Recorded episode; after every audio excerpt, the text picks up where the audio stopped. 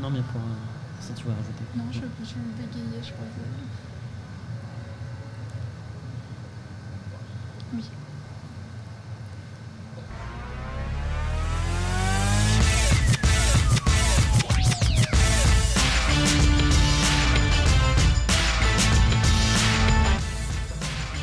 Bonjour et bienvenue dans l'Hebdo TST Radio. Ce soir, petite équipe, c'est moi, Eve, qui tient la barre de l'émission. Euh, Fabien euh, va interviewer Elise de Concept Store Smile, puis euh, je parlerai d'Assassin's Creed Unity, et enfin Vanessa nous parlera de la naissance du hip-hop.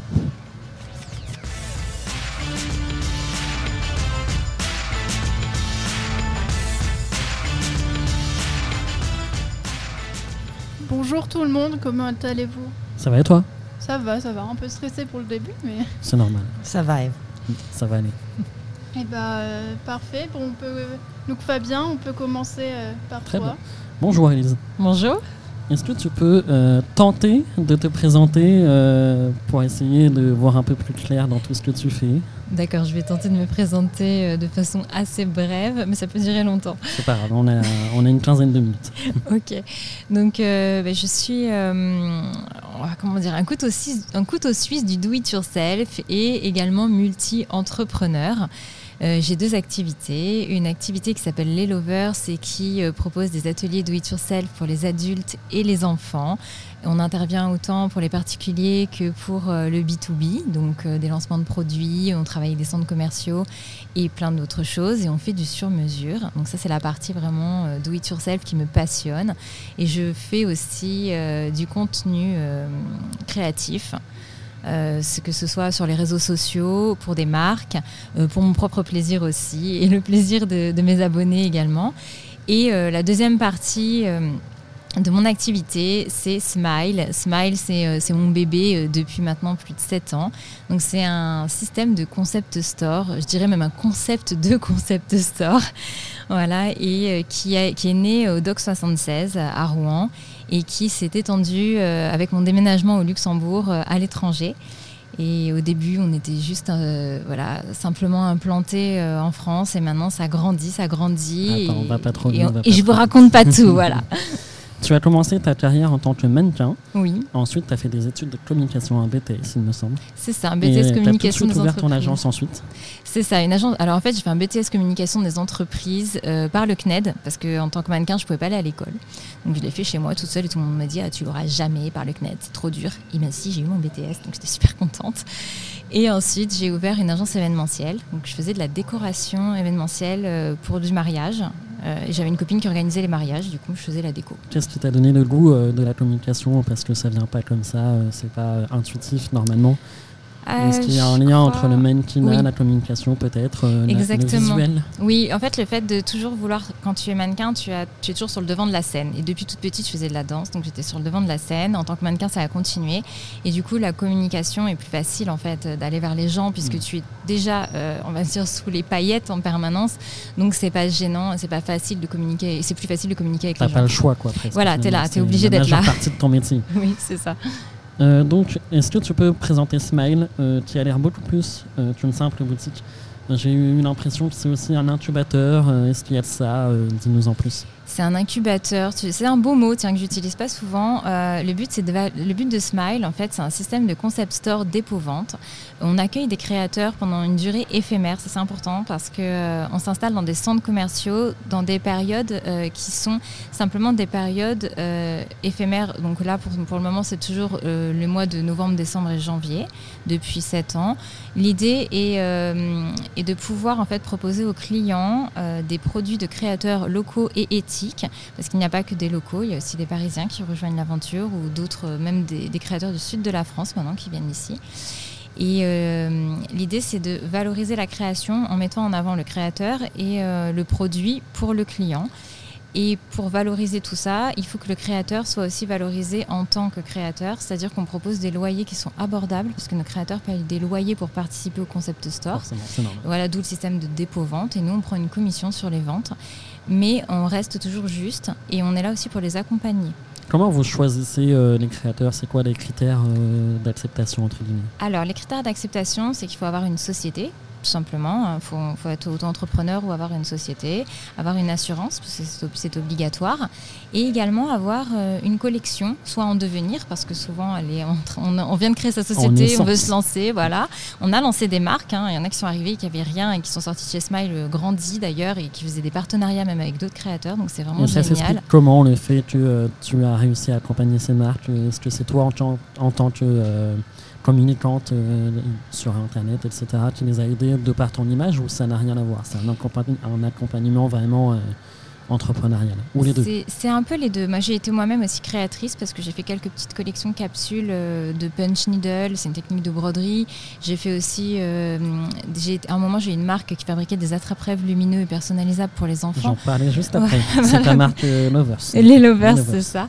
Et donc, en fait, moi, j'ai appris moi-même. J'ai été j'ai aussi été créatrice. Donc, je sais ce que c'est être créateur. Je sais qu'on rencontre pas mal de difficultés et qu'on est souvent tout seul dans son, derrière son bureau à créer son même pendant la journée et qu'on n'a pas le temps pour tout ce qui est communication, pour tout ce qui est mise en avant produit. On ne sait pas faire du merchandising, on ne sait pas se vendre en fait. Il y a un manque de réseau autour. Euh, oui. et donc euh, Smile, c'est vraiment, on va dire, un cocon euh, pour les créateurs, pour les valoriser les uns les autres. On les met tous sur un piédestal en fait.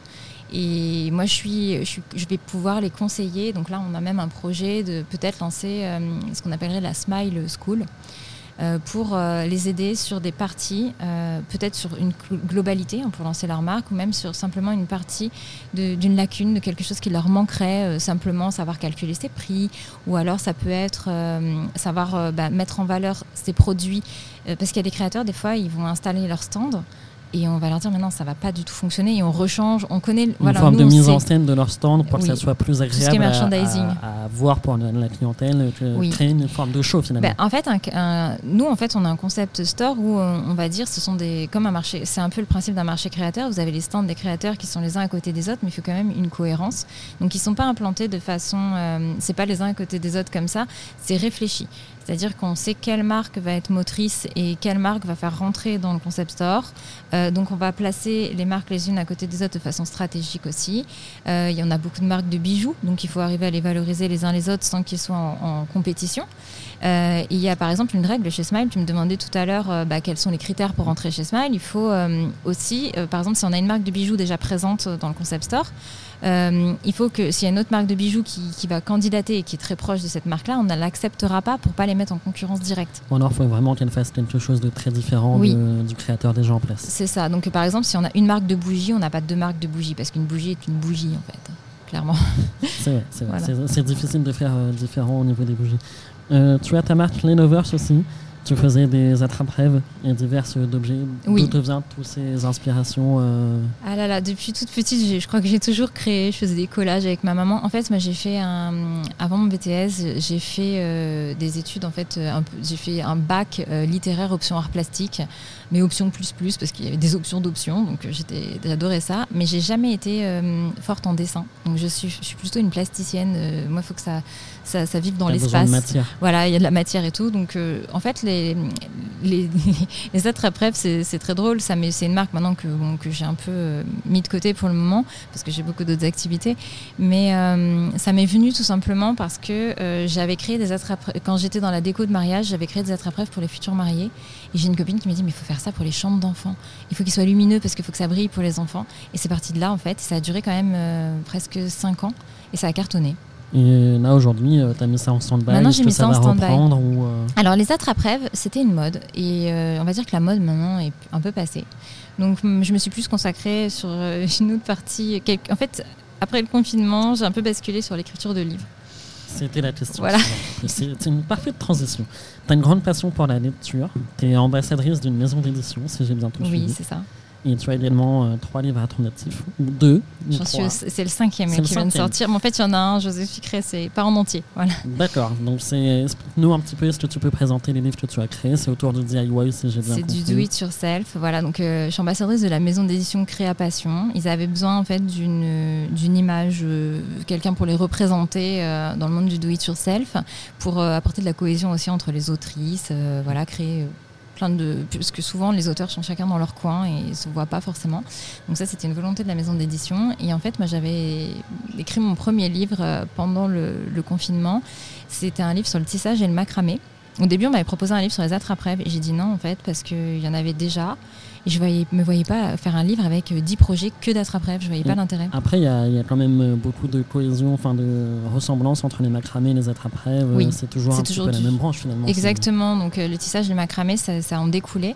Il y avait plus de choses à dire, donc j'ai choisi ce, ce, sujet. On a fait un, le premier livre mix en fait entre les deux techniques, parce qu'il y avait des livres déjà sur le tissage, sur le macramé, mais pas. Et ces deux techniques en fait qui sont très proches. Et je pense que les gens se passionnent pour les deux en même temps. Donc c'était assez intéressant de travailler sur ce livre. Et puis après, j'ai proposé à mon éditeur un livre sur le, d'abord un almanach. Euh, donc un almanach, c'est un, on va dire un agenda, mais perpétuel. Et c'était, euh, il y avait certaines maisons d'édition qui en avaient fait, et puis il n'y en avait plus sur le marché. Donc on s'est dit tiens, on va faire un almanach. Donc ça a bien marché aussi, c'était sympa. Donc là, c'était 150 projets do it yourself euh, qui vous parlaient vraiment de, de tout en fait, do it yourself pour les adultes, pour les enfants, comment faire une éponge pour sa cuisine, enfin vraiment de tout du bricolage. C'était hyper passionnant à, à réaliser. Donc là, c'était je me suis éclatée parce que du coup j'ai touché à tous les, thèmes. Et ensuite j'ai proposé à mon éditeur, euh, j'ai dit bah tiens sur le marché c'est bizarre, il n'y a pas de livre sur le papier mâché. Donc si on faisait un livre sur le papier mâché, parce que je trouve que c'est quelque chose de très désuet, si on pouvait le remettre au goût du jour. Et je me suis lancée. Comment faire pour euh, remettre au, goût du jour euh, eh ben, des tu proposes des... de, vraiment de niche, quoi, finalement. En fait, je crois que c'est très visuel parce que la technique reste la même. Mais si tu proposes un livre qui va te, te, mettre en scène des objets du quotidien, des objets un peu modernes, en fait, et que tu modernises la technique juste par le visuel, les gens adhèrent et ont envie de, s'y mettre. Finalement, il faut que ce soit beau, encore une fois. On en revient à ta première carrière. C'est ça. Et puis, bah voilà, après, là, j'ai euh, j'ai participé à un livre sur 24 cadeaux do it yourself. Donc, on était plusieurs autrices à se réunir donc des projets de mes autres livres aussi étaient remis dedans. Et j'ai fait toute la dernière partie où j'expliquais comment emballer de façon euh, écologique l'upcycling, en fait, les emballages cadeaux upcycling. Ça a bien marché cette année, il me semble. Oui, ça c'est une grande tendance. Donc ça, j'étais assez contente aussi de travailler sur ce projet-là. Et le tout dernier, qui vient de sortir bah, d'ailleurs aujourd'hui, euh, voilà. Félicitations. Donc je suis super contente. C'est le premier livre sur une technique qui s'appelle, euh, enfin sur une matière plutôt, qui s'appelle la gismonite. Donc la gismonite, c'est tout simplement euh, une matière qui est très proche du béton, mélangée de la poudre de gypse qui ressemble à du plâtre et un liquide d'acrylique et vous obtenez euh, une matière comme une pâte à gâteau euh, blanche dans laquelle vous pouvez ajouter plein de choses à l'intérieur et créer des objets du quotidien. C'est génial et ça sèche en 20 minutes. Donc c'est une vraie révolution dans le do it yourself. C'est une nouvelle tendance qui est très très forte et je suis super contente parce qu'on est la première maison d'édition à sortir le premier livre Gesmonite. Et où est-ce qu'on peut trouver tes livres? Alors tu les trouves sur le site de ma maison d'édition, bien sûr, sur Création et dans toutes les bonnes librairies, même les très grosses librairies dont je ne citerai pas forcément les noms tout de suite là, mais euh, qui sont qui ont eu la bonne idée de l'acheter, mais on le trouve très très facilement. Selon toi, est-ce que les, les, gens ont changé leur consommation euh, après le Covid? Alors les gens, euh, pendant le Covid, même pas après pendant le Covid. Euh, moi, par exemple, pour le milieu du do-it-yourself, mon compte Instagram, il a quand même euh, énormément explosé. Plus, on proposait, plus je proposais des contenus, euh, même je vois maintenant, hein, ce qu'on demande sur les réseaux sociaux, c'est vraiment les réseaux sociaux qui ont tout changé. parce que ce que les gens veulent, c'est apprendre des choses. Ils veulent plus voir des vidéos juste pour bon, rigoler, c'est sympa, deux minutes, mais après, ils veulent plus voir des gens qui font des twerks ou des choses comme ça qui sont inintéressantes. Ils veulent des vidéos informatives. Et dans le do it yourself, c'est ça. Nous, on leur, on leur, apprend quelque chose, on leur apprend à faire de leurs mains. Et dès que je poste euh, quelque chose d'informatif, que ce soit euh, une collab avec une marque ou que ce soit une vidéo de, mon propre, euh, de ma propre envie, en fait, je vois la différence, en fait. Les gens veulent apprendre. Tu t'es souvent décrite comme micro-influenceuse. Oui, en fait, je le suis. Je suis, je fais partie d'une agence de micro-influence au Luxembourg depuis deux ans maintenant.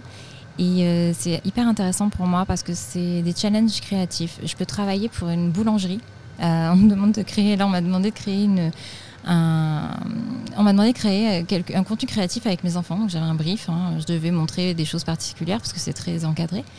Et euh, je vais mettre en avant l'histoire des bretzels au Luxembourg euh, parce que je suis expat, en fait, tout simplement. Donc, c'est un sens pour moi. Il faut toujours que ça ait un sens et que ce soit reste toujours aussi créatif. Alors, c'était un petit peu institutionnel, mais ça restait quand même hyper créatif pour moi parce que je, racontais une histoire. Moi, ce qui me dérangeait, c'était le terme, euh, ce que je voulais revenir euh, avec toi, le terme influenceuse. Pour toi, est-ce que c'est pas péjoratif et plutôt euh, valoriser le terme de créatrice de contenu? Est-ce que tu es peut-être un peu plus? Oui, parce que euh, euh, je, on va dire que je suis micro-influenceuse quand je te parle d'une boulangerie, parce qu'en final, c'est pas, euh, ça, ça, peut, ça, peut, aller loin de, de du do it yourself. Mais effectivement, je suis beaucoup plus créatrice de contenu parce que je, suis en, je travaille avec des marques. Je suis aussi ambassadrice au Luxembourg de Cricut, qui sont des machines de découpe. et j'ai la chance de pouvoir en parler vraiment, voilà, de, de, de, mettre, de recevoir des produits, de pouvoir les mettre en avant et tout. Donc ça, je trouve ça génial parce que même moi, ça me fait grandir. Je découvre des nouveaux produits, ça m'inspire sur des nouveaux projets. Mais il euh, n'y a pas de. On va dire que là, tu vois, je fais partie d'une agence de micro-influence et on va dire que la micro-influence est beaucoup beaucoup mieux vue entre guillemets maintenant que euh, la big influence et que tu vois tous les tous les dérives qu'on peut voir maintenant. Nous au Luxembourg, on est vraiment pris au sérieux par les marques et, euh, et, voilà. Et effectivement, oui, c'est le, le, mot qui peut déranger. Et d'ailleurs, j'ai demandé à mon agence de micro-influence de me de plutôt me vendre entre guillemets comme une créatrice de contenu oui, do it moins cette pression derrière euh, en étant créatrice des chiffres parce qu'au final tu fournis un travail visuel. Oui. et c'est plus ça que tes clients vont retenir je pense en te vendant de cette mais bien sûr après on est toujours obligé euh, d'indiquer. Tu sais que c'est un partenariat qu'on est rémunéré qu'on n'est pas rémunéré maintenant avec les nouvelles règles. Au Luxembourg on n'a pas les mêmes mais euh, ouais on est obligé de le faire.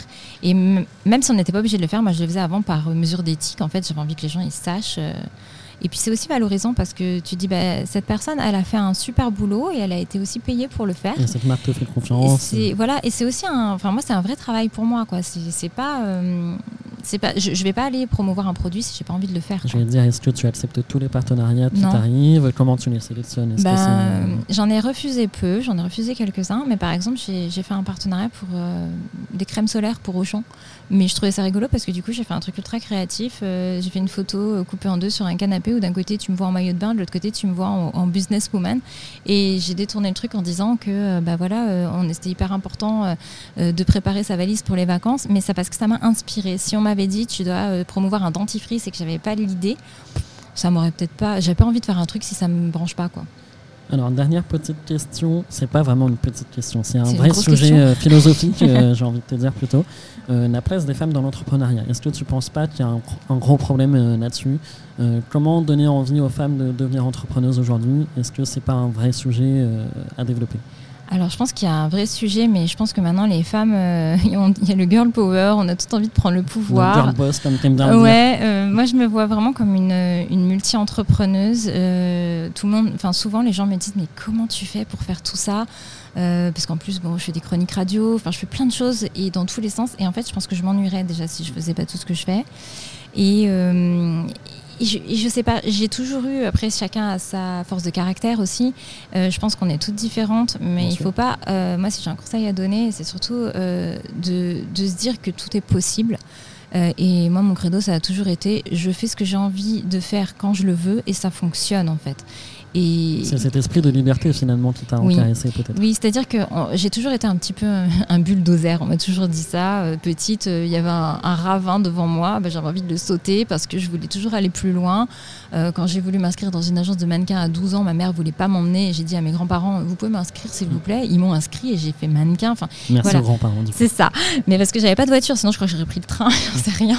Mais en gros, je trouve que bah, il faut pas se laisser arrêter par, faut pas écouter les gens, quoi. Il faut, il faut, euh, il faut croire en soi et que en soi. Parce qu'on est, on est souvent tout seul aussi. Mm. En tant que femme, on, est, euh, on peut ne pas être prise au sérieux. Et euh, moi, mon mari est entrepreneur. Et je peux vous dire que de temps en temps, je m'occupe de la, enfin, je m'occupe à carton de la communication de son entreprise. C'est assez sérieux. Entreprise de bâtiment. Entreprise de bâtiment, voilà. Donc je me retrouve dans un monde d'hommes. et je suis la femme du, du patron. Donc être prise au sérieux, c'est encore plus difficile. Et euh, je peux vous dire que ouais, euh, c'est pas simple tous les jours parce que c'est que des hommes et ils voient pas forcément aussi euh, l'intérêt des réseaux sociaux, des choses comme ça. Et donc j'essaye d'expliquer. Et il faut, faut, ouais, faut ramer un peu plus que quand on est un homme, je pense. Malheureusement. Je te laisse le mot de la fin. Quelles sont tes actualités Où est-ce qu'on te retrouve sur les réseaux sociaux, justement? Alors, vous pouvez retrouver sur les réseaux sociaux, sur mon, compte perso, c'est Les Lovers Déco. Si vous voulez avoir un peu plus d'infos sur les ateliers Do It Yourself, c'est Les Lovers DIY. Et le dernier compte, euh, ben, toute la partie euh, voilà Smile, euh, donc les concept stores, ce sera Concept Store Smile. Donc ça, c'est sur Instagram et Facebook. Je mettrai tout en description du podcast. merci, beaucoup. beaucoup. Merci, un jiggle et à la suite.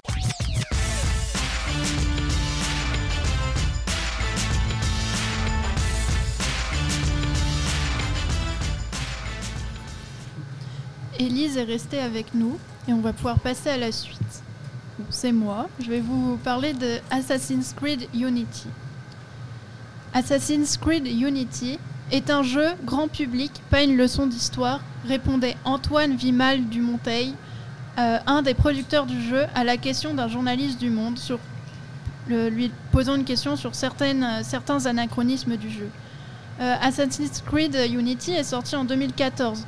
Le jeu se déroule pendant la Terreur, donc en 1792-1793, euh, durant euh, les événements révolutionnaires. Euh, le joueur est, plongé dans le Paris révol- révolutionnaire. Il déambule dans la ville modélisée, rencontrant par exemple la cathédrale et d'autres rues plutôt bien modélisées. Néanmoins, dans la cathédrale, on ne peut pas voir l'orgue qui n'a pas pu être reconstitué à cause de droits d'auteur. Euh, des critiques sont vite arrivées après la sortie, notamment sur euh, une certaine hyper-violence de la population et une, visi- une vision trop restreinte de la terreur en, période violente et de forte exécution, ce qui n'est pas euh, totalement vrai. Le journal Le Monde a listé certains anachronismes qui vont peut-être plus faire tiquer les historiens ou les connaisseurs de la période sans pour autant euh, gêner le gameplay et le plaisir du divertissement du joueur. Moins aguerri. Le jeu utilise l'imagerie populaire pour faire entrer le joueur dans le jeu. Par exemple, le drapeau tricolore apparaissait à de nombreuses reprises, mais n'est adopté- n'est pas adopté avant 1794 euh, dans la réalité. Le drapeau révolutionnaire étant rouge et blanc euh, seulement. Certains hommes portent aussi des hautes formes et des couvre-chefs non portés à l'époque. Ubisoft a répondu aux critiques en disant que c'était un parti pris euh, longtemps discuté, notamment avec les deux historiens présents au conseiller, Jean-Clément Martin, spécialiste de la Révolution française, et euh, Laurent Turcot, titulaire de la chaire de recherche au Canada en histoire des, euh, jeux et des divertissements. Rien n'empêche d'apprécier, de jouer au jeu sans que les erreurs nous, gênent, car on est plongé quand même dans une, une période et c'est un jeu quand même plutôt fait pour, pour avoir une certaine action. Euh, pour rester dans l'ambiance révolutionnaire, euh, je vais terminer sur le jeu With the Revolution, Revolution un jeu de simulation plus politique, euh, sorti en 2019 et qui met le joueur dans la peau du juge du tribunal révolutionnaire de Paris durant la terreur. Le joueur doit étudier des procès assez réalistes et donner son verdict, au risque d'attiser la colère du peuple, des révolutionnaires ou même de sa famille. Il faut garder la tête froide pour éviter de la perdre. Parce que si on attise trop la colère de, de certains, on peut, peut se faire guillotiner et mal finir. Donc euh, moi j'ai joué à ce jeu et c'est plutôt intéressant avec un beau design aussi. Mais bon, il faut savoir jongler, choisir les bons avis pour euh, pouvoir euh, toucher à ses fins et choisir de quel côté on veut se placer. Je sais pas si vous avez joué à Assassin's Creed ou à d'autres jeux euh, sur la Révolution. C'est un peu. euh, Le micro n'est toujours pas. Les transitions, c'est pas. Alors, Assassin's Creed, c'est pas une licence que j'apprécie de ouf. J'ai joué à certains jeux, mais euh, j'ai l'impression de m'ennuyer sur le jeu. J'ai l'impression que c'est toujours la même chose. Certes, les décors sont très jolis, mais euh, j'ai plus l'impression qu'on passe le temps à tuer des gens. Donc bon, c'est pas. bah, après. C'est presque comme Call of Duty, c'est la même chose. Mais avec des épées. Oui. Moi, par Call of Duty, euh, je Ouais, connais non, rien. non. tu joues pas aux jeux vidéo bah, mon- je regarde mon fils qui joue à FIFA en ce moment, donc rien à voir. C'est moins violent à part les tacles. Il y a un mode de jeu dans FIFA. euh, en gros, les tacles étaient libres et il n'y avait pas de Ah. carton rouge. Waouh, waouh. C'était vraiment le jeu de se défouler. Euh, c'était. C'est l'idée. Et toi, Vanessa euh, des Moi, je me suis arrêtée à Alex Kidd il y a quelques années, c'était pas si loin. Donc non, je ne Ok. joue pas, malheureusement. Le chef joue beaucoup à Age of Empire pour balancer un petit peu. il peut pas répondre en plus, il bah, peut pas se défendre. Na. Allez-y, dites les choses que vous pensez de on lui. va C'est le attendre. moment. Un petit jingle et puis on va reprendre.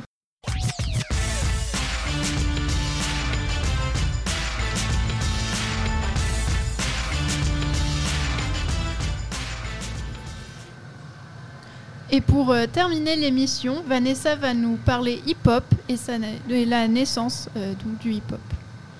Merci Eve, merci tout le monde. Bonjour la famille TST. Merci de m'accueillir pour cette première fois, première chronique. Ouh là là, quelle pression. C'est parti, on, je vous emmène à New York. Alors au début des années 70, déserté par les Blancs et rongé par le chômage, la violence et la drogue, le Bronx, ghetto noir de New York, voit l'émergence d'une nouvelle culture urbaine et contestataire entre musique rap, breakdance et graffiti. À l'époque, la déferlante disco a vidé la musique noire de toute sa substance politique et sociale. Dans la lignée des DJ euh, jamaïcains, une poignée de jeunes afro-américains du sud Bronx initie une nouvelle manière de produire de la musique à partir de boucles rythmiques extraites des vinyles disco ou funk. Ces, DJ, dont les pionniers s'appellent Cooler, Africa Bambata ou Grand Master Flash, s'allient les services de MCs. MCs, c'est quoi? Bah, Comme MC Solar, sauf que c'était pas lui, il n'était pas encore là, afin de déposer euh, sur ces boucles des textes abordant enfin la réalité de la jeunesse afro-américaine des ghettos. La culture hip-hop, dont l'expression passe également par la propagation sur les murs de la ville des graffitis, connaîtra une très forte explosion à la suite du gigantesque blackout qui frappe New York la nuit du 13 au 14 juillet 1977.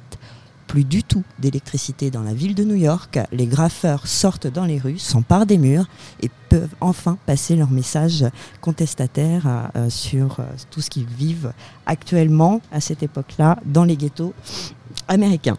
Alors quel est le type le premier titre de rap sorti aux USA. Alors c'est le premier titre édité, on ne parle pas de la première composition, donc c'est sorti en 1979.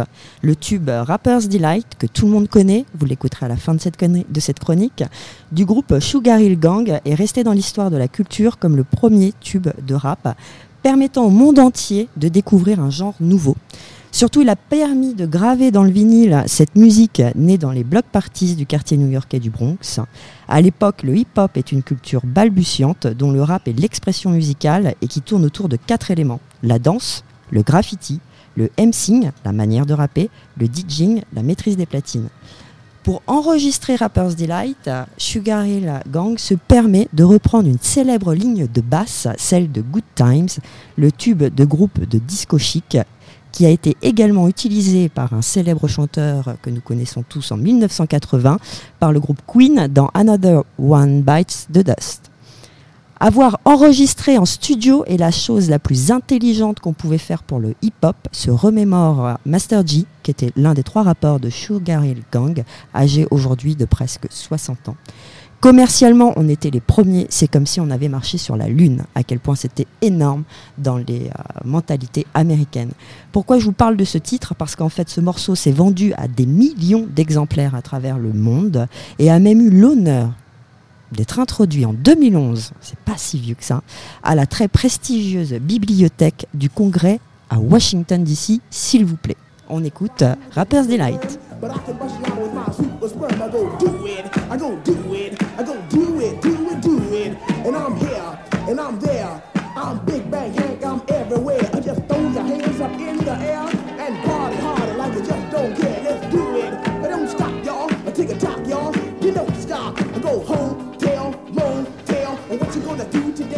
Merci Vanessa et puis bah bravo pour la première chronique, ça s'est bien passé. Merci. Ouais, ça a été un peu stressé. D'habitude, je parle avec les mains. Là, j'ai été complètement tétanisée. très hein. concentré. Hein. J'étais super concentré sur mon texte. Euh, très bonne chronique. C'était hyper intéressant. Moi, je connaissais pas tout ça. Eh ben, vraiment, on a appris plein de choses. Ravi d'avoir apporté. Mais ça a manqué en plus d'avoir une euh, chronique sur la musique. Avant, on avait Eric euh, qui faisait ça très bien. Malheureusement, il ne fait plus partie de la team pour l'instant.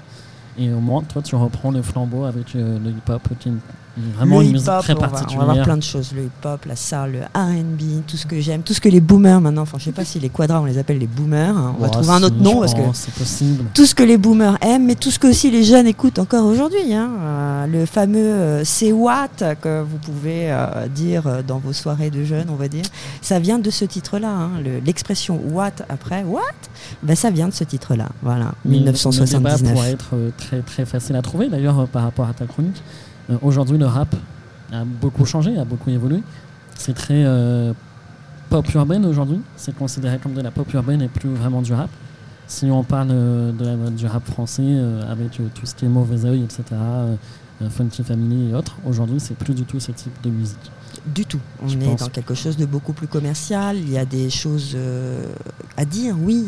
les rappeurs français, grosso modo, ont des choses à dire. Maintenant, on est plus dans des bah, ça revient un petit peu à la chronique que tu as eue avec Elise euh, de, Smile. On est plus dans du m'as-tu vu, euh, t'as vu ma dernière grosse voiture. Enfin, j'exagère un peu, je caricature hein, évidemment. Là, quand on prend l'exemple de Rapper's Delight, c'est vraiment, il y avait des choses à dire. Hein. Il y avait des gros problèmes dans les, euh, dans les ghettos américains qui étaient principalement euh, bah, peuplé d'Afro-Américains et de Latinos, donc des, euh, des communautés euh, assez pauvres qu'on laissait sur le, côté. Et c'est vrai que ce courant musical, la musique, est un très très beau vecteur de, communication. tu penses qu'aujourd'hui la musique rap est beaucoup moins revendicatrice des problèmes de la société peut-être? En France, oui. Aux États-Unis, non. Euh, on parle encore de beaucoup de choses aux États-Unis euh, dans les titres de rap américains, euh, à part le rap commercial, hein, on va dire, qui, est bien à la radio. Enfin, voilà, on dansait dessus. Catégorisé pop urbaine. Un peu. Voilà pop urbaine, on disait pas ça. Non, c'est devenu. on faisait Maître Gims et toutes ces personnes qui ont. ah, c'est ça, pop bah, Je pense que ça vient de ça. Par exemple, le Soprano avant faisait beaucoup de gros rap, rap conscient, revendicateur avec les psychiatres et il s'est euh, tendu vers euh, du, la pop urbaine, euh, vulgairement, on peut appeler ça comme ça. Oui, complètement. Eh ben, merci bien, c'était très intéressant. Merci. L'hebdo TST Radio, c'est presque fini. Je, bah, je, vais vous rappeler que vous pouvez nous retrouver en podcast sur Spotify, Apple Music et tous les autres endroits de podcast. et bah, merci beaucoup d'avoir été là. Et puis bah, à la semaine prochaine. Merci à toi. Merci bah, beaucoup. la prochaine. On se voit la semaine prochaine.